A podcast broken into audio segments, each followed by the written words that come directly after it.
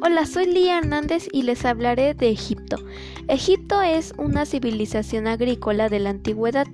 Sus dioses eran Isis, Osiris, Horus, Amot, Dot, Mut y también estaba Ra.